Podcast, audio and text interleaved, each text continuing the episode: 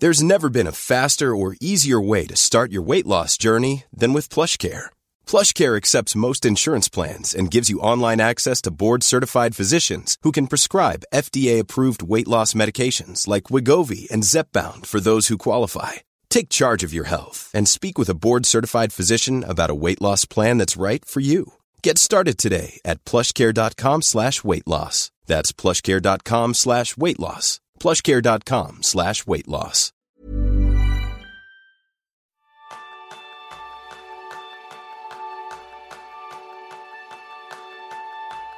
¿Cuántas veces estás en una situación con familia o amigos y eres consciente de no estar presente? Que a menudo las cosas te suceden por inercia. Ese es el tema principal del programa de esta semana donde aprenderás cómo vivir el ahora para tener una vida larga aplicando aprendizajes milenarios con Francesc Miralles. Cuatro palabras agrupan gran parte del trabajo de Francesc. Escritor, músico, viajero y sierpa. Desde el ensayo a la novela inspiradora, Francesc ha escrito más de 80 libros y es uno de los autores de desarrollo personal más influyentes del mundo. Creador de tendencias, es el responsable, junto con Héctor García, de dar a conocer en el occidente el concepto japonés Ikigai a través del libro con el mismo nombre, publicado en 50 lenguas y siendo número uno en las listas de países anglosajones. Periodista de medios como El País Semanal, Mente Sana y Radio Nacional de España. Francesc ahora imparte talleres donde trabaja desarrollo personal a través del propósito vital, el arte y el autodescubrimiento. Bienvenidos a nuevo episodio de Kenso, el podcast donde descubrirás cómo ser efectivo para vivir más feliz. Yo soy González, aprendiz de vivir en el momento presente. Yo, Kiko Gonzalo, aprendiz de disfrutar el placer de lo sencillo. Bienvenido, Francesc. Espero que estés disfrutando de ese maravilloso momento del rito al preparar tu primera o segunda taza de té. Una pregunta ya muy directa. ¿En qué eres aprendiz? Mm, aprendiz de todo, yo creo. El mismo Buda, al final de su vida, decía, siempre estoy aprendiendo. Entonces, las personas sabias, ya también podemos remitirnos a los filósofos griegos que decían que sabio solo es aquel que sabe que no sabe nada. Con lo cual, yo en eso me considero muy sabio, que soy muy consciente de mi ignorancia. Eso es maravilloso. Como veis, la humildad y la generosidad de franceses, que es algo que vamos a ver desde el primer minuto. Y yo quiero ir directo a un tema, es preguntarte si recuerdas cuándo comenzó tu búsqueda iniciática, esa primera pregunta sobre ti mismo. Yo de pequeño era un niño ya muy melancólico, solitario, que se encerraba mucho ya en la adolescencia, luego en la habitación, a escuchar música, a escribir poemas. Ah, entonces me interesaba mucho todo lo que era el mundo interior. Lo que pasa es que aún no podía ponerle un nombre. Entonces quise llevar mi vida hacia territorios más convencionales, estudiando periodismo y, y otras carreras que fue cambiando. Pero luego al final la vida te devuelve a la ruta por la que tú tenías que transitar. Y fue un poco casual, pareció casualidad, pero no lo fue. Estudié un máster de edición, eh, me formé, hice una licenciatura en filología alemana y todos los libros que me venían para traducir, todos eran de psicología, de desarrollo personal, de pensamiento positivo, que en aquel momento en Alemania eran pioneros en todos estos temas. Entonces me contrataban para estos libros, luego me contrataron como editor y estuve haciendo decenas de traducciones, de reescrituras, de todo, empecé a escribir artículos y sin darme cuenta acabé en este mundo sin ser psicólogo ni, ni, haber previsto que aterrizaría aquí, ¿no? O sea, la vida te, te, lleva a un lugar para que te ocupes de determinados asuntos. Oye, esa parte que dices en la que me siento un poco identificado de la adolescencia, ¿cómo te llenó a ti el punk, los poemas y el cine para sobrevivirla? A ver, todo estaba muy relacionado. El punk, más allá de, la estética, ¿no? pues tenía una visión muy nihilista y además su evolución en lo que se llamó afterpunk o lo que luego fueron llamados los góticos, enraiza mucho con el romanticismo como movimiento literario. Y así como uh, Lord Byron y algunas obras de Goethe y en España, no sé, uh, Becker y Espronceda, pues hablaban de la muerte, del amor, del vacío, de la oscuridad. A mí todo eso me interesaba y era el tema también de canciones de grupos como Siouxsie and the Banshees, Bauhaus.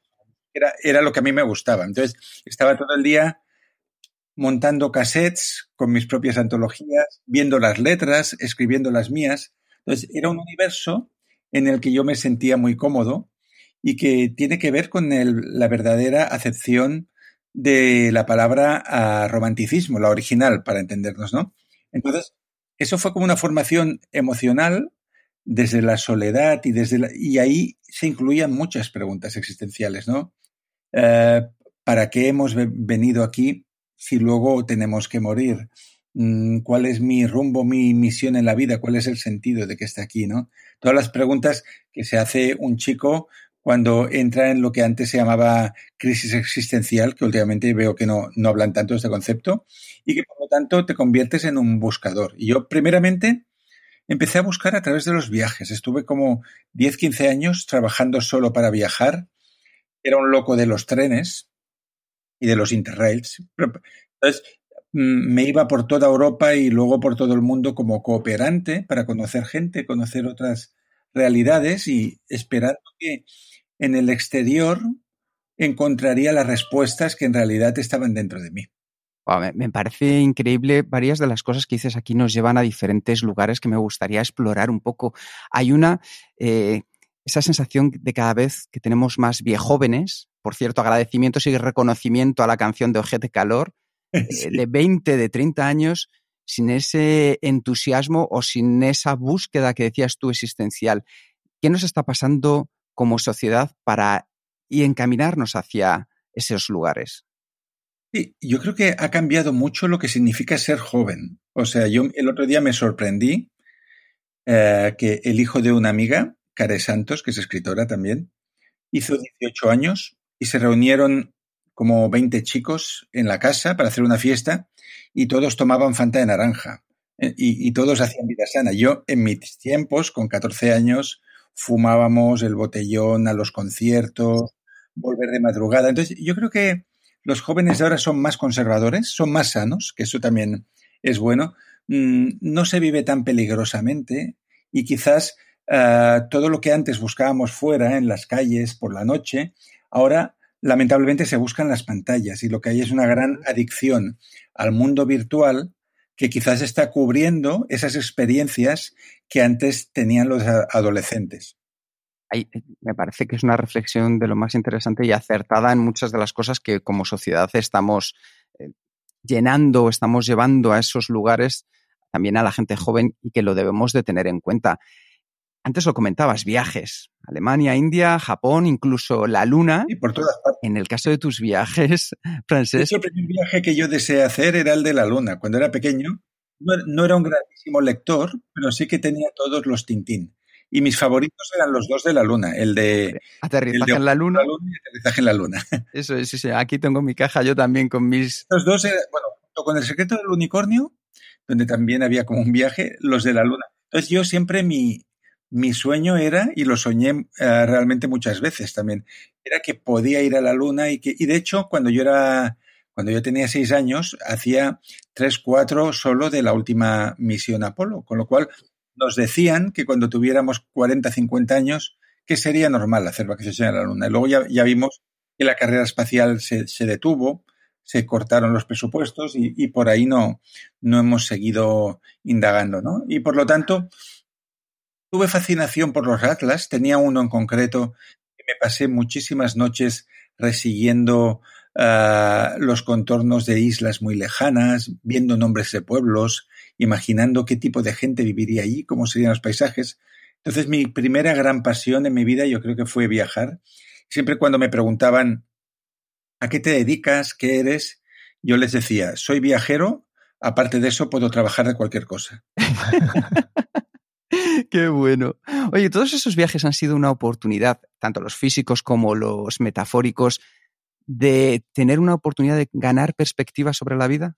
Sí, yo lo que encuentro, al menos en mi caso, que siempre que he viajado suficientemente lejos, miras tu vida en perspectiva. Entonces ya cuando estás en el avión o en el tren o donde estés, eh, yo visualizo mi, mi casa, el lugar donde trabajo, el barrio por el que me muevo, los amigos con los que interactúo. Entonces, desde la distancia, me doy cuenta de qué estoy haciendo bien y de qué podría hacer mejor, ¿no? Entonces, por ejemplo, pues me doy cuenta quizás de que estoy trabajando demasiado, de que, de que estoy poniendo demasiada energía en una cosa que en realidad es muy pequeña. Entonces, lo bueno del, del viajero es que por unos días o por unas semanas se libera de su pasado y de, y de sus hábitos incluso, ¿no? Porque cuando tú llegas a una nueva ciudad, nadie sabe quién eres ni le importa, con lo cual tienes como la oportunidad de uh, actuar y reaccionar de cero sin expectativas. Entonces, eso es lo que siempre me ha atraído a mí de,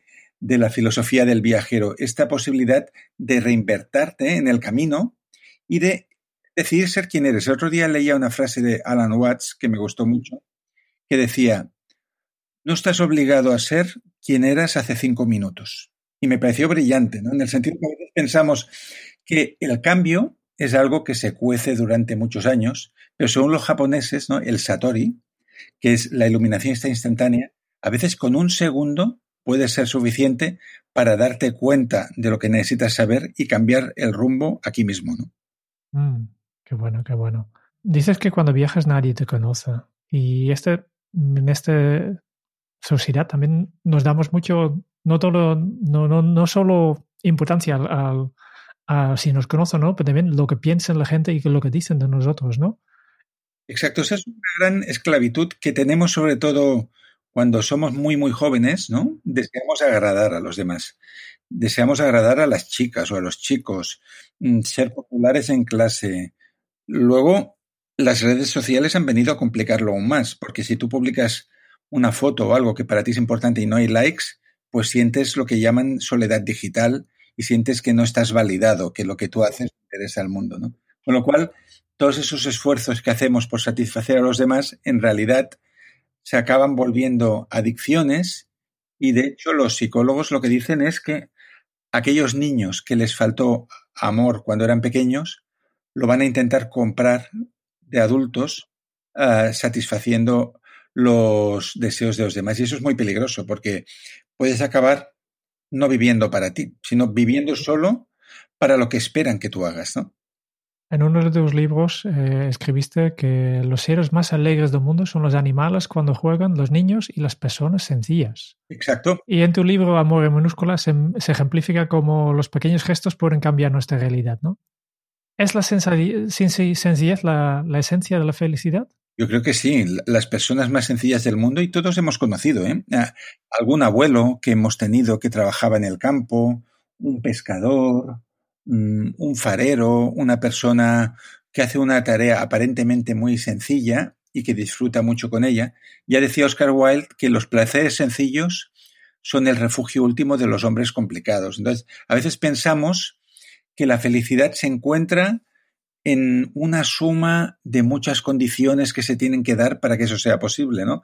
Como tener dinero, tener la pareja adecuada, tener la salud o la forma física adecuada, vivir en el lugar donde tú te gustaría vivir, que te reconozcan en el trabajo eh, desde la categoría X. Entonces, ponemos tantas condiciones que la felicidad no llega nunca.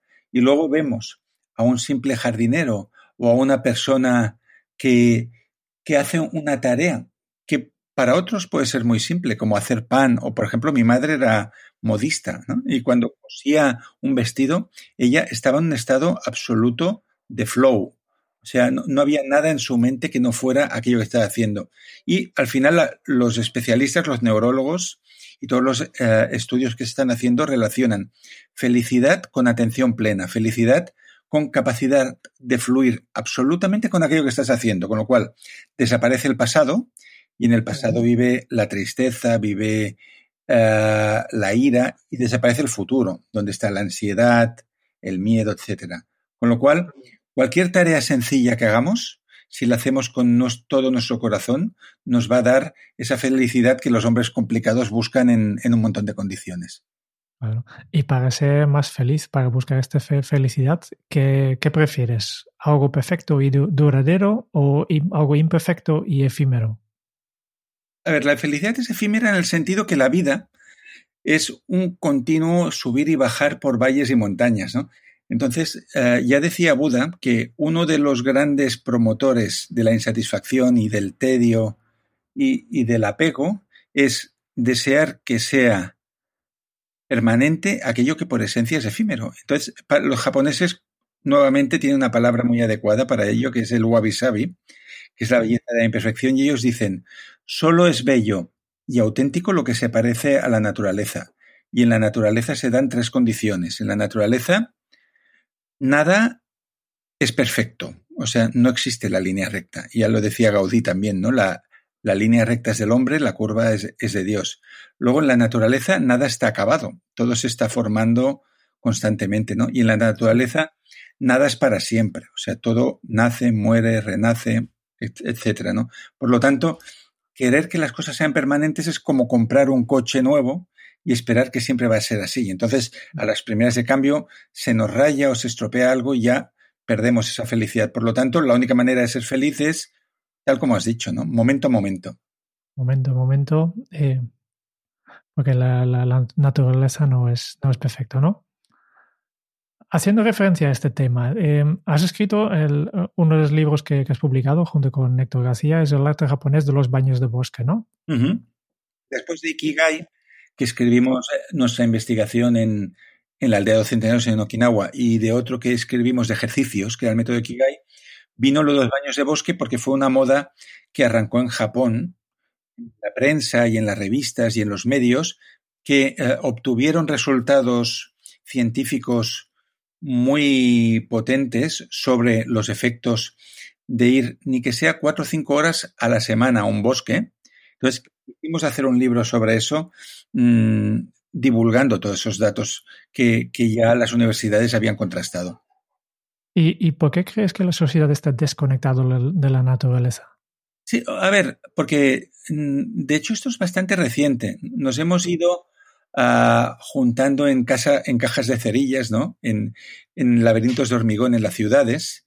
Y entonces mmm, hemos abandonado apenas hace dos mil años lo que era nuestro entorno natural. Y eso es por un deseo de protección. Y eso lo, lo vemos mucho en Japón, ¿no? Los japoneses adoran la naturaleza, pero la temen al mismo tiempo. En el sentido que cuando vas de viaje por Japón, ves que hay un cinturón de ciudades una detrás de otra que siguen la costa, te vas en dirección a lo que serían las montañas del campo y ahí es que no, hay, no vive casi nadie, son gregarios, ¿no? Entonces, el ser humano mmm, moderno encuentra protección en este vivir agrupados, que tengas una tienda muy cerca, que si estás ansioso puedas comprar no sé dónde, que te puedas refugiar en un cine, ¿no? Entonces, el ser humano medio de la naturaleza, tal como había vivido siempre, es algo que lo hemos perdido y estamos un poco desnaturalizados, ¿no? Porque ya no vamos, por ejemplo, con el ciclo de la luz, que es, lo que habla la cronobiología moderna.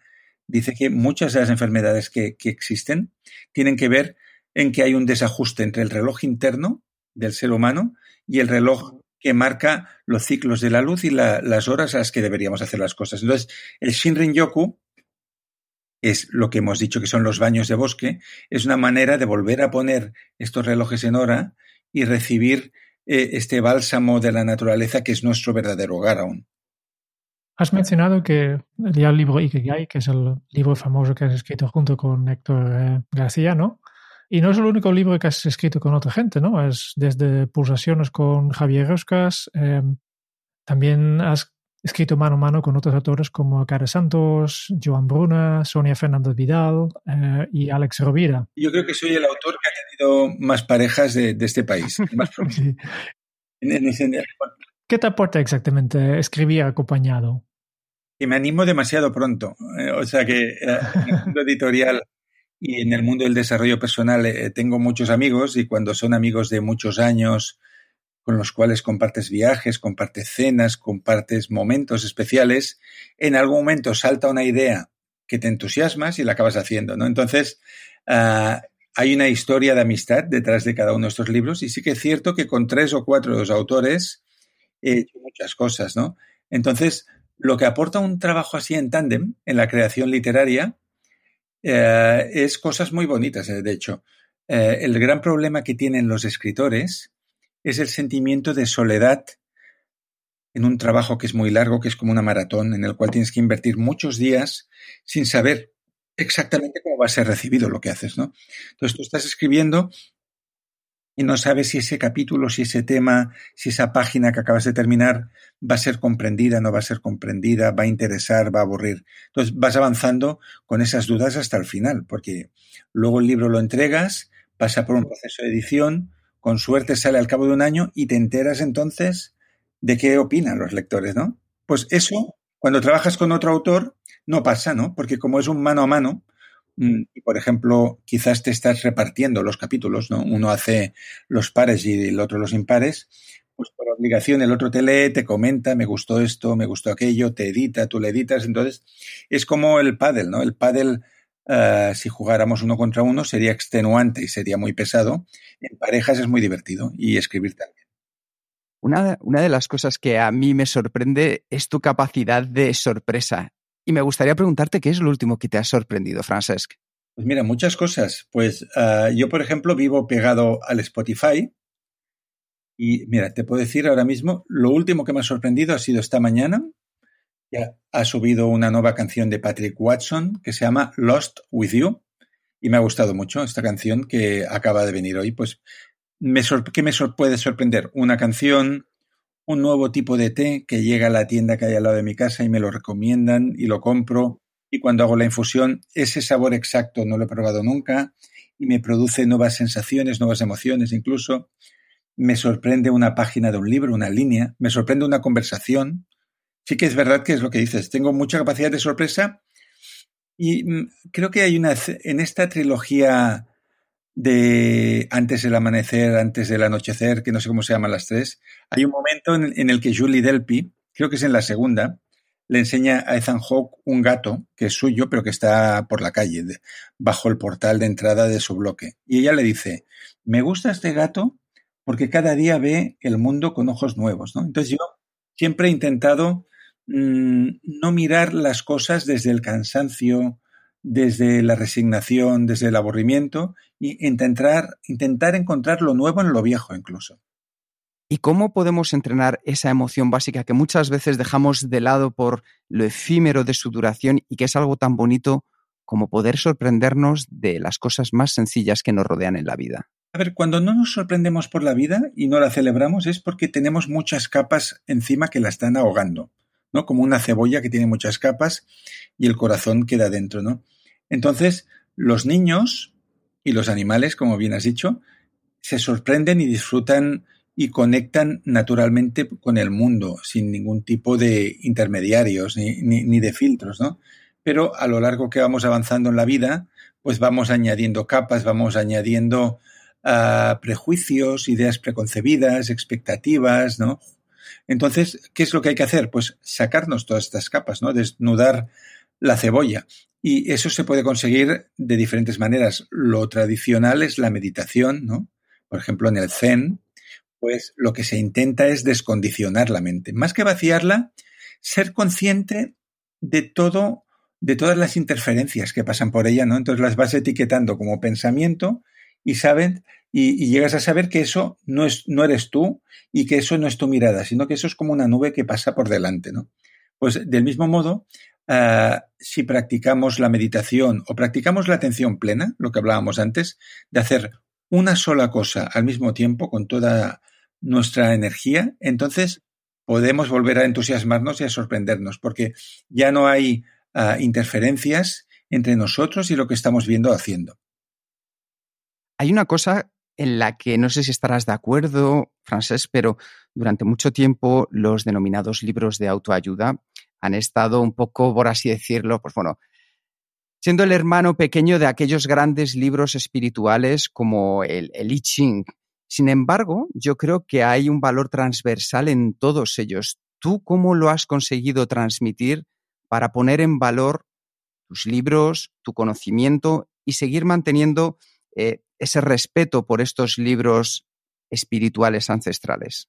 Yo, es que yo creo que los libros modernos beben de los mismos temas que los ancestrales. En realidad, estamos todos en un mismo camino desde hace 3.000 años o más, ¿no? Entonces, las mismas preguntas que subyacen al I Ching o, o, a los poemas del Tao Te Ching o en los aforismos de Buda o en los analectas de Confucio están en los libros modernos, que como todo, como sucede con las novelas, Los hay muy buenos, los hay mediocres, los hay superficiales que son corta y pega de otros, ¿no? Entonces, mm, las preguntas son siempre las mismas. Lo que va cambiando un poco son las respuestas a medida que el ser humano va evolucionando. Pero es sorprendente coger un libro que tenga dos mil años, prácticamente, como las meditaciones de Marco Aurelio, y ver la increíble eh, contemporaneidad de las cuestiones que plantea, ¿no? Es, que no, es totalmente vigente hoy en día. Por lo tanto, yo cuando escribo un libro de autoayuda o de psicología o de desarrollo, cito mucho a los maestros y a mí lo que me gusta como ejercicio es tomar esa cita, ese fragmento, esa reflexión que puede ser de un Buda o de un filósofo moderno como Nietzsche y ver cómo se aplica al ser humano de hoy. Entonces, traducirlo a la realidad con ejemplos. Entonces, eso creo que es un beneficio para el lector. De verdad que yo recomiendo mucho tu guía como momento iniciático también a través de tus libros y luego ir poco a poco yendo a esas fuentes de las que desde luego hay mucho que se puede beber. Y como buen acompañante, como gran serpa que eres, te quería preguntar una cosa y es, ¿cuál es el valor más importante para acompañar de manera genuina a una persona? Diría que el primero es la sinceridad. O sea, hay escuelas de escritura y hay todo tipo de negocios en torno a esto que no son sinceros con los alumnos. Entonces a mí me da mucha pena cuando veo cursos en los cuales, que son muy caros algunos, y te prometen que tú vas a ser un bestseller, ¿no? Que lo que tú vas a hacer lo va a comprar todo el mundo, mm, lo va a publicar Planeta o Random House y vas a vender mucho. Entonces, a cambio de esa promesa, he llegado a ver cursos que cuestan miles de euros, cuando yo, eh, que conozco el terreno, sé que no es verdad, porque al, al, al final, eh, citando una frase de la Biblia, muchos son los llamados, poco, pocos los elegidos, ¿no? Entonces, hay mucha gente que escribe, mucha gente incluso que, que, lo hace bien, pero libros que triunfen uno de cada mil. ¿Y qué tiene que tener ese libro que triunfe? Pues yo diría que se tienen que coincidir eh, mm, los astros de una manera muy caprichosa. tiene que dar que la persona tenga una facilidad natural por comunicar. Y, y, eso no lo vemos solo en la escritura. ¿eh? Hay personas que en una reunión cuentan cualquier cosa, aunque sea la cosa más uh, simple o anecdótica, y todo el mundo está prestando atención. Tienen un magnetismo, ¿no? Tienen una gracia para saber qué cosas decir, qué cosas no decir y cómo decirlas. Entonces, ya el, el escritor que está llamado al éxito ya tiene esa facilidad para explicar las, cosas intuitivamente de, esa forma que a todos nos interesen. Luego, que sea universal, ¿no? Que aquello que estás contando no solo lo entiendas tú y la gente de tu entorno o con tu nivel cultural, sino que lo pueda entender un campesino en la China, si se traduce, que lo pueda entender uh, un africano, que lo pueda entender cualquier persona. Y eso es lo que tienen los grandes libros. Pensemos en El Principito, ¿no? Es un libro escrito por un aviador francés militar que cualquier persona del mundo, incluso un inuit, va a entender el 100% de lo que se quiere expresar. Y escribir de forma universal es un don que se puede aprender, ¿no? Pero hay gente que ya tiene esa facilidad. Luego, elegir que el tema que tú has elegido sea lo que el mundo está pidiendo en estos momentos. Y cuando digo en estos momentos, la expresión no es exacta, porque de hecho, para tener éxito hay que ser un poco adivino, porque si tú empiezas a escribir ahora un libro, lo terminarás de aquí seis o siete meses, lo venderás de aquí nueve o diez y se publicará de aquí dos años. ¿no? Entonces, de aquí dos años el lector futuro va a coger tu libro y va a conectar con él o no. Pero no sabemos qué es lo que va a gustar de aquí dos años cuando pase la pandemia y todo esto. Por lo tanto, mmm, si un editor quisiera acertar siempre, debería ser adivino, porque debería saber qué estará de moda o qué estará en el corazón de la gente a mediados del 2022. Y es imposible. Por lo tanto, lo único que se puede decir a los artistas y creadores, haz lo que quieras, haz lo que te guste, vibra con tu creación y luego el mundo, el universo te dirá si lo que hiciste era para 100 personas o para 100.000. Sobre esto, Andrés Pascual, que es un muy buen amigo que, que escribe thrillers muy gordos de 500 páginas, él me dijo un día, Francesc, yo haría un tocho de estos, aunque pueda hacer feliz a una sola persona. Y esa me parece que es la actitud correcta. Es, importante esta necesidad de, empezar a escribir, ¿no? ¿Cuándo, ¿cuándo sentiste tú la, esta necesidad de empezar a escribir? Yo, no creo que era el típico escritor empedernido, ¿no? Que, ya de muy pequeño escribe, escribe. Tuve etapas, ¿no? Cuando, cuando tenía nueve, diez años, había una máquina de escribir de mi abuelo que me gustaba mucho, una Underwood de estas de hierro, que pesaba mucho, iba en un maletín, y me fascinaba el objeto. Entonces me lo llevaba a casa cuando me lo dejaba mi abuelo y ahí ponía hojas y empezaba a teclear cuentos y cosas, pero me gustaba el ritual más que otra cosa. Y luego la, en la adolescencia, con la crisis existencial, empecé a escribir cosas cortas, poemas, y había un programa de radio que a mí me gustaba mucho, eh, de, una emisora de, de mi barrio, que pedían que enviaran los lectores textos para leerlos con música de fondo y todo eso.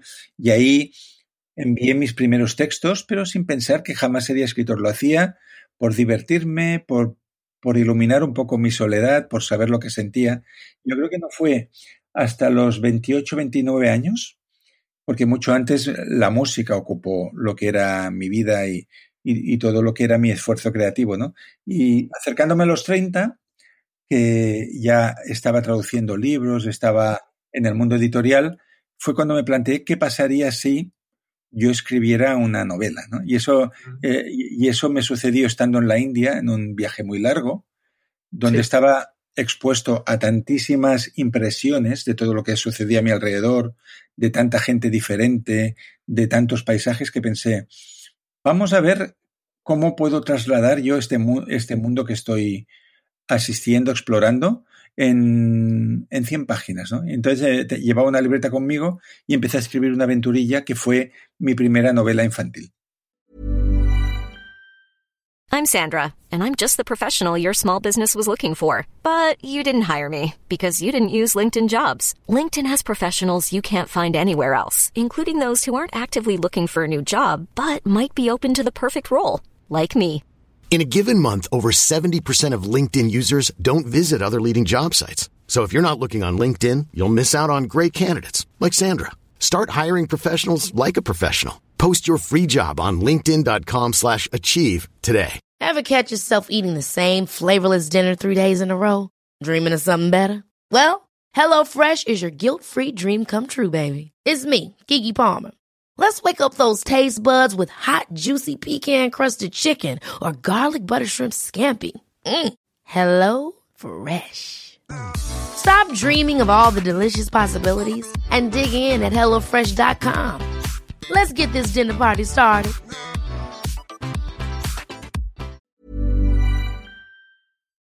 Qué bonito. Antes hemos hablado de, los beneficios de, escribir con otra persona. Y justo en esta crisis que, que, estamos ahora te ha inspirado a publicar el libro Todo saldrá bien, donde compartes un kit de supervivencia eh, con colaboración de no nada más de 20 maestros ¿no? que aportan su vis visión positiva para afrontar el mundo después del COVID-19. Son 20 entrevistas, sí.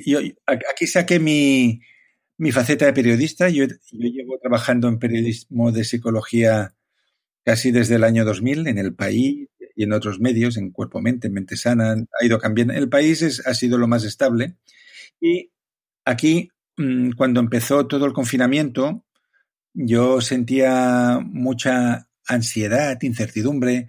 Las informaciones que, que llegaban a través de los medios me parecían que confundían y desanimaban más que otra cosa, porque no eran claras, porque eran catastrofistas. Entonces pensé, quiero hablar con 20 personas que saben de lo que hablan para ver cómo podemos encarar esto. Entonces, eh, hice una lista de 20 especialistas del campo pues de la neurología, de la psicología, la medicina, la biología, el, la comunicación y tuve una conversación larga con cada uno de ellos para ver cómo nos podíamos manejar en esta situación que aún estamos sufriendo de alguna manera. Y de todas estas visiones que, que has recapitulado, ¿cuál de ellas recomiendas a un oyente para volver a vivir de forma proactiva, optimista y sin miedo, aunque todavía estamos en plena crisis? Sí. A ver, to todas ellas, cada uno de estos entrevistados o entrevistadas aportaban algo, pero quizás por elegir una, Gaspar Hernández, ¿no? el director del Ofici de Viure, el Oficio de Vivir en catalán, él dijo que, claro, le pasó como a muchos de nosotros, ¿no? Llegó la pandemia y se le paró todo lo que él tenía previsto hacer. Él acababa de publicar un libro eh, que se llama La libertad interior. Tenía muchos bolos, muchos lugares a los que tenía que ir y que ya no podía ir. Entonces su vida tal como era ya, ya no se podía desarrollar. Entonces, primero se angustió con un sentimiento de que no estaba cumpliendo con lo que tenía que hacer, de que aquello era un fracaso, tal, una frustración. Pero luego me dijo una cosa que yo creo que es muy interesante, que decidió abolir el futuro. O sea, dejar de hablar en futuro nunca más, eh, hasta que cambiara la situación. Entonces, dejó de hacer planes a un mes vista, a tres meses vista, a un año vista. Entonces se centró solo en los días que es lo que nos diría cualquier maestro de Zen. Entonces, pensando, hoy, ¿qué es lo que puedo hacer para que el día haya merecido la pena? Entonces, día a día, pues logró reencontrar la paz. Y creo que otro autor que, de los entrevistados, el, el sexólogo y psicólogo Antonio Bolinches, dice que el único remedio contra la preocupación es la ocupación. Entonces, si tú te ocupas de cosas, pues dejas de darle vueltas a lo que podría pasar, etcétera. ¿no? Este libro de Todo salga bien no es el único libro que, en que has aplicado la, herramienta de hacer entrevistas, ¿no? Porque también el libro de superventas Ikigai em, tiene esta parte de trabajo periodístico, ¿no? Fuisteis a Ogimi, al norte de Okinawa, donde se concentran estas personas más longevas del planeta. Y aunque ya había estado otros grupos de investigación antes de vosotros, eh, unos médicos para estudiar la alimentación y forma de vida, un sociólogos para elaborar estadísticas, etcétera, pero ninguna ha llegado allí con la idea de lo que vosotros queríais hacer, ¿no? Entrevistar a todos aquellos ancianos y preguntarles por su propósito vital. Exacto, sí. E, el inicio de este trabajo de campo, como bien dices, en el norte de Okinawa, eh, fue nuestro deseo de entrevistar a todos los centenarios y, y, saber cuáles eran sus motivaciones. Y hay un capítulo del libro donde se incluyen las entrevistas en sí, unos trocitos, ¿eh? porque grabamos muchas horas de entrevistas con todos. Entonces, seleccionamos algunos fragmentos por temas y los pusimos en unos capítulos. Pero lo que nos sirvió sobre todo hablar con ellos fue para que señalaran los temas principales que luego desarrollamos, ¿no? Pues todo lo que tiene que ver con la alimentación, con la gestión del, del estrés, las relaciones con los demás, el propósito vital. Entonces, fueron una gran guía para luego nosotros poder seguir investigando y acabar dando forma a este libro. Antes de nada, que nos puedes explicar brevemente qué significa esta palabra Ikigai. Ikigai es una palabra de estas japonesas complejas que no tienen traducción directa. Iki significa vida en japonés y gai merecer la pena. Entonces, literalmente sería como uh, una vida que merece la pena ser vivida pero se suele traducir como propósito vital, misión de vida, razón de ser. Entonces, el Ikigai, explicado de manera mmm, más informal, sería el motivo por el que te levantas de la cama cada día, ¿no? Eh, aquello que te hace ilusión, eh, el motor de tu vida. Entonces, descubrimos que estaba muy relacionado el Ikigai con la esperanza de vida en el sentido que las personas que tienen un, un por qué vivir, como decía Nietzsche, pueden resistir casi cualquier cómo, ¿no? Entonces, uh, vimos la importancia que tiene que haya un porqué en nuestra vida, algo que ocupe el centro, que sea un núcleo que irradie ganas de vivir, porque si hay ganas de vivir, hay ganas de cuidarse. Si nos cuidamos más el cuerpo y la mente, entonces vivimos más. Entonces, es una matemática muy sencilla en realidad. Y también has hablado de la alimentación, ¿no? ¿También forma parte de este Ikigai? Bueno, la alimentación forma parte más de la cultura japonesa en general. En Japón hay mucha menos incidencia de cáncer, de, de enfermedades coronarias. Hay, muy, hay un índice muy bajo de obesidad porque tiene una alimentación que es distinta a la nuestra.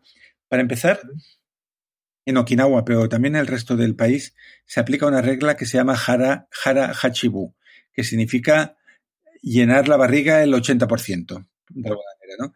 Entonces, ellos tienen la filosofía de que no hay que comer todo el hambre que se tiene, y mucho menos comer más del hambre que tienes, que es lo que pasa aquí a veces cuando, cuando habían restaurantes abiertos, ibas a un menú del día, pues salías comiendo mucho más de lo que habrías querido, ¿no? Y eso obliga al cuerpo a un desgaste extra mm, de, con mucho calor en la digestión pesada, etcétera. Y ahí hay oxidación celular, ¿no?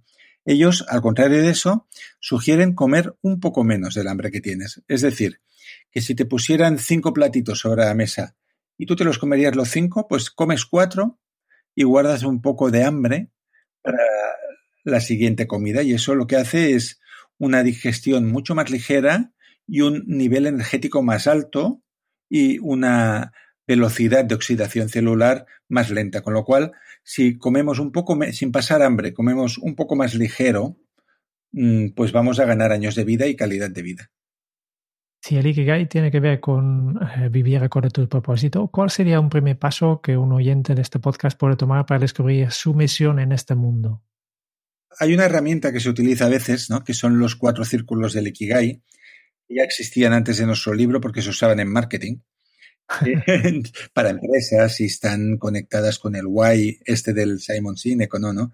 Entonces, el primer círculo es lo que amas, ¿no? Lo primero que tenemos que saber es qué es aquello que amamos hacer y eso lo podemos identificar por el flow que nos produce, aquello que nos permite desconectar totalmente del pasado, del futuro y, no sabemos cuánto tiempo ha pasado mientras lo hacemos, ¿no?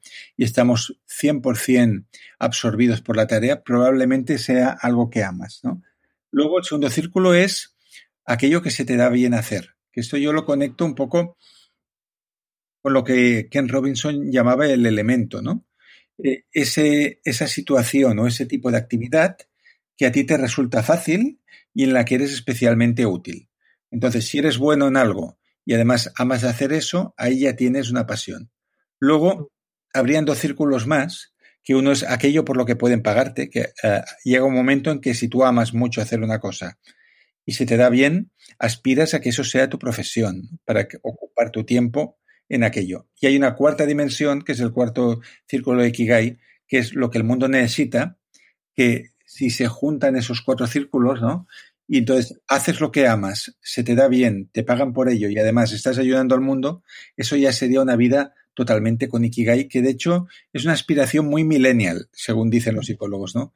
Los millennials ya no les sirve lo que era bueno para sus padres. La generación de, nuestros padres, que serían como dos por encima de los millennials, ah, lo que querían era un buen sueldo que permitiera pagar las facturas y la casa y las vacaciones y la educación de los hijos y todo esto.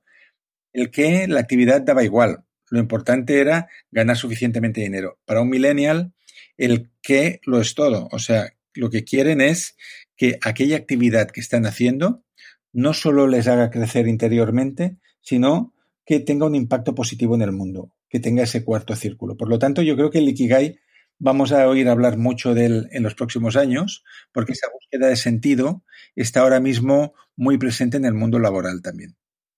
¿Y cómo te va con tu Ikigai? Bien, a ver, el Ikigai en la vida va cambiando poco a poco, ¿eh? Vamos pasando por diferentes etapas, así como hubo un tiempo en el que yo quise ser astronauta de muy pequeño, pues tuve eh, etapas en las que ser profesor de idiomas para mí era lo más y lo hice muchos años.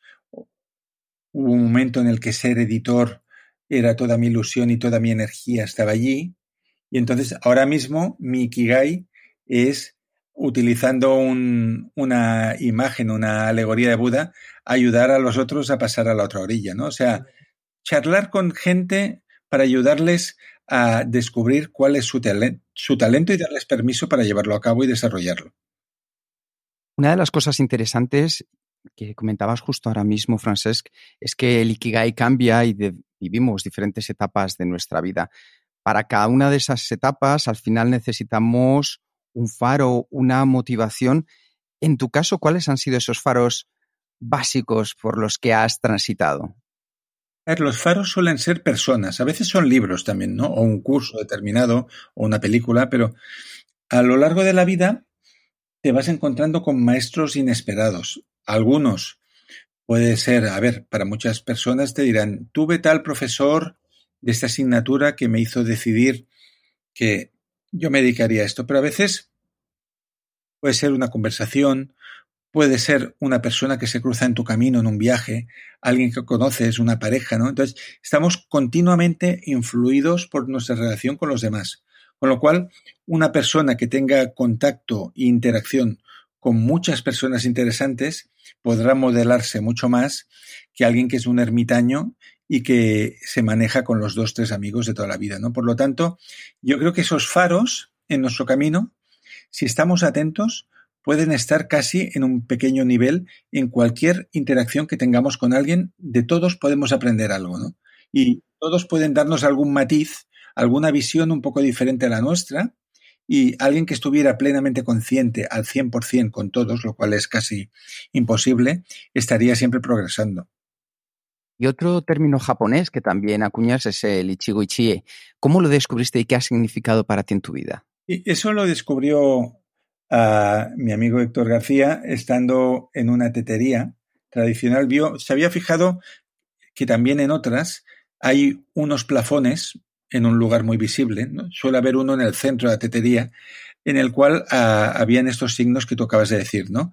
Estos ideogramas, Ichigo y Chie, los dos kanjis, que significa una vez, una oportunidad, y se suele traducir como esto que está a punto de pasar no se repetirá nunca más. Y forma parte de la ceremonia del té, porque cuando se creó la, versión japonesa de esto que ya existía en China, eh, uno de los primeros maestros estableció un protocolo de cómo tenía que ser una ceremonia del té, ¿no? De cómo tenía que ser el ambiente relacional entre la gente. Y consideró que lo más importante era trata a tus invitados con Ichigo y Chie, es decir, como si no los fueras a ver nunca más en tu vida y el recuerdo que se llevaran de ti fuera este, ¿no? Y eso es una llamada a la atención plena, a poner los cinco sentidos en lo que estamos haciendo y en construir los recuerdos felices del futuro. Yo creo que es un concepto muy relacionado al, a la efectividad personal, ¿no? que para nosotros es hacer las cosas correctas de manera correcta y en el momento correcto. No obstante, yo creo que en la sociedad actual cuesta mucho esto de estar en lo que estás. ¿no? ¿Cómo podemos trasladar estos conceptos de Ichigo Ichie al trabajo y a la, la vida cotidiana? Pues mira, para empezar, renunciando al multitasking. Esta manía de intentar hacer tantas cosas a la vez que ves una persona por la calle está contestando mensajes, choca con el otro, en la mano tiene un café, está intentando hacer muchas cosas y todas mal, ¿no? Ni camina bien, ni disfruta del café, ni está contestando de manera consciente aquello que tiene en la mano. Con lo cual, aquí empezaríamos promoviendo la atención de calidad, el flow con aquello que estemos haciendo, ¿no? Una cosa detrás de la otra, hacerlo como haría un monje zen, ¿no? los monjes zen cuando cocinan, para ellos esa verdura, eso que están haciendo, es como una meditación, es todo su mundo, está allí, ¿no? Pues si huimos del multitasking, ya estaremos eh, entrando en el universo de Ichigo Ichi. Y después, en los encuentros con las demás personas, pues evitar las distracciones, ¿no? Entonces hay dos tipos de distracciones. La más común es que tú quedas con alguien para explicarle algo importante y ves que está más pendiente del móvil que de ti, lo cual es muy frustrante y dices, ¿para qué he salido de casa para esto, no? Y la otra es que notas a la persona distraída, que te escucha pero no te escucha, está con el piloto automático. ¿Y por qué no escucha? Pues porque quizás está pensando lo que pasó, ¿no? Se proyecta al pasado, está pensando en qué pasará, se proyecta al futuro, o se está preparando a ver qué contestará, ¿no? Entonces no está escuchando. Entonces el Ichigo Ichie también implicaría una escucha completa al 100%, estar totalmente en lo que la otra persona dice, sin interponer nuestros pensamientos. Llevamos tiempo hablando, quiero poco a poco terminando, pero antes de esto, em, una pregunta que, te ha dejado nuestro último invitado, Luis Basat, en episodio 124, y su pregunta para ti es, ¿qué valoras más de tu experiencia? Gran persona, Luis Basat. lo entrevisté en mi primer libro de entrevistas que se llamaba Conversaciones sobre la felicidad. ¿Qué, valoro más en mi vida? ¿no? Ah, yo diría que mi valor número uno es la amistad. Y eso incluye todo, ¿eh? Amistad con mi pareja, amistad con mis amigos, amistad con mis libros y con mis lectores. O sea, para mí este sentimiento de vincularme a otras personas con las que no comparto la sangre es el valor número uno en mi vida. Eso es lo que más valoro yo.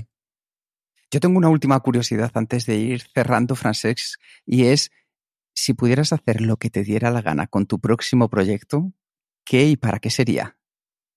Hombre, eh, yo creo que a veces necesitamos sorprendernos ¿no? a nosotros mismos y hacer algo que nunca hayas hecho. Yo siempre recomiendo a la gente, intenta hacer uh, cada cierto tiempo algo que nunca pensaste que harías. Pues yo como he escrito tantos libros, quizás para sorprenderme a mí mismo, pues hacer una película, que no lo he hecho nunca, ¿no? Y para terminar ya esta última parte, el... ¿quieres saber si tienes alguna pregunta final, siguiente paso, sugerencia o mensaje para los oyentes de este podcast? Sí, bueno, mira, uh, para los oyentes de este podcast, teniendo en cuenta que nos vamos a tener que cargar de paciencia en todo el tiempo que nos viene hasta llegar a una normalidad que no será como la de antes, pero que vamos a tener más libertad, citaría una cosa que me dijo Marian Rojas, esta psiquiatra que tuvo un libro de mucho éxito. Yo la conocí porque trabajé con su padre, Enrique Rojas, en Madrid, en la elaboración de libros, y ella me dijo, mira, dice, el problema que hay con la depresión ahora mismo, con mucha gente que lo está pasando mal, es que se sienten que están dentro de un pozo. Entonces, cuando tú estás dentro del pozo, piensas que no vas a salir de ahí y que ya estás ahí en el fondo y solo hay oscuridad. Pero si cambias el pozo por el túnel, todo cambia, ¿no? Si estás dentro del pozo, no puedes salir. Pero si estás en un túnel, por muy oscuro que sea, hay luz al otro lado. Por lo tanto, piensa que estamos ahora en un túnel que va a durar X meses, X tiempo. Va a haber un tiempo muy largo de oscuridad en el cual podemos aprovechar para formarnos, para prepararnos para cuando volvamos a salir al mundo, pero al final hay luz. Entonces, si tú sabes que al final hay luz, ya la esperanza vuelve, vuelve la proactividad y puedes volver a trabajar por tu vida. Vale, los oyentes de este podcast ya saben que mientras ahora, como ritual final de este podcast, tenemos un cuestionario Kenzo que son 10 preguntas rápidas, 10 preguntas que hacemos con todos nuestros invitados y por tanto vamos también a hacerlos a ti, Francesc. Perfecto.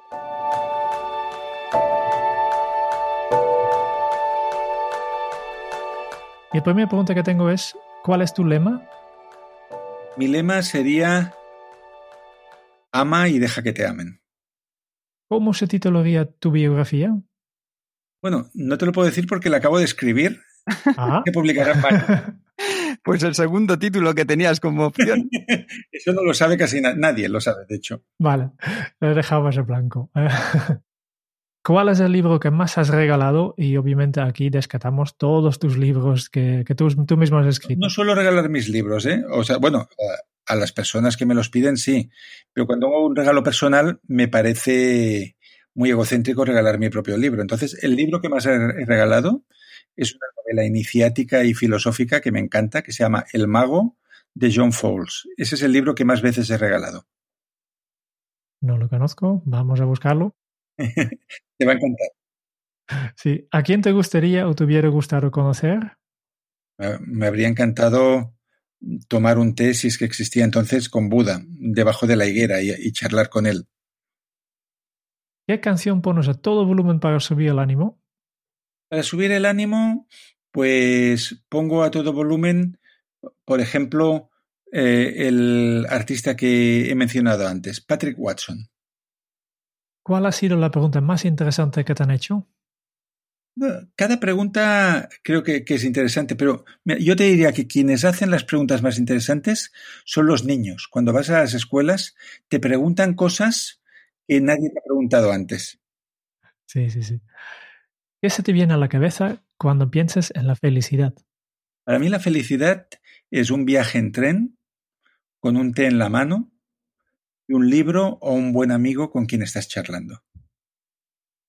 ¿Qué película volverías a ver cada año? Creo que la película que he visto más veces es Dersu Uzala, de Akira Kurosawa. Si tuvieras que dejar un mensaje en una cápsula para tu yo del futuro, ¿qué le dirías? No te preocupes por nada. Sucederá lo que tenga que suceder. Y la última pregunta, ¿qué le preguntarías al próximo invitado de este podcast? Pues le preguntaría, por ejemplo, ¿qué podemos hacer cada día para mejorar nuestra calidad mental de vida? Vamos a pasar esta pregunta al próximo invitado, todavía no sabemos quién es.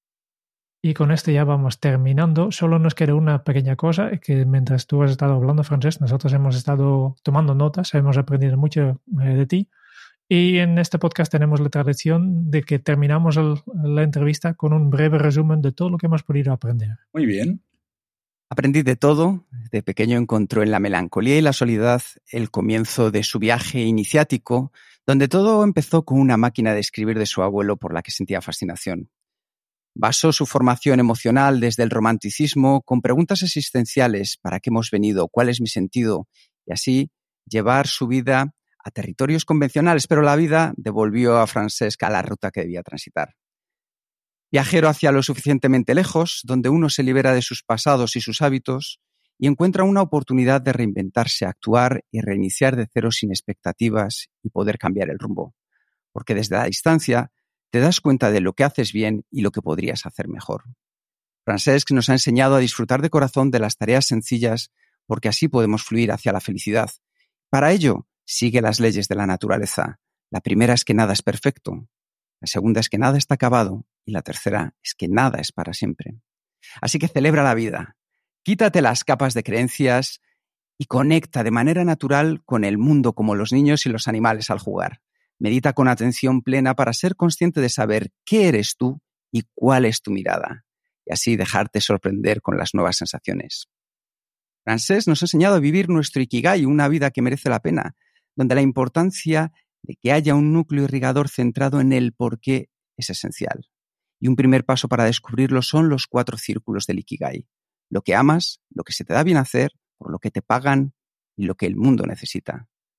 En el caso de Francés, desde su etapa de astronauta, profesor, editor, hasta ayudar a los otros a pasar a la otra orilla, nos ha enseñado la importancia de dejarnos guiar por los faros de aquellas personas interesantes.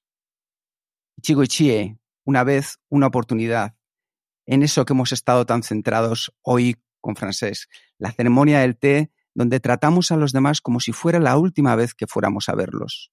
Puedes construir recuerdos felices del futuro en este modo. Y para entrar en el Ichigo Ichie, huye de la multitarea, de hacer muchas cosas y hacerlas mal. Promueve la atención de calidad. Es el momento de abolir el futuro y centrarte en los días. Y el remedio contra la preocupación es la ocupación. Cambia ese pozo por el túnel, porque al final hay luz y hay esperanza. Francesc, humilde, amigo de sus amigos y adicto al arte en todas sus formas, un escritor en busca de la sencillez, la complicidad con el lector a través de la autenticidad, un enamorado de los gatos, los excéntricos, los maestros inesperados, la música, los viajes, y esperamos con ansia su próxima película. Muchísimas gracias, Francesc. Gracias a vosotros. Excelente resumen esencial. Muchas gracias por escuchar el podcast de Kenso. Si te ha gustado, te agradeceríamos que te suscribas al podcast, lo compartas en tus redes sociales o dejes tu reseña de 5 estrellas para ayudarnos a llegar a más oyentes. Y si quieres conocer más sobre Genso y cómo podemos acompañarte a ti, a tu equipo o a tu organización en el camino hacia la efectividad personal, puedes visitar nuestra web kenso.es. Te esperamos la semana que viene en el próximo episodio del podcast de Kenso donde Kike y Jerún buscarán más pistas sobre cómo ser efectivo para vivir más feliz. Y hasta entonces, ahora es un buen momento para poner en práctica un nuevo hábito Kenso. Vive para ti, no para lo que esperas que tú hagas. Hasta dentro de muy pronto. Chao.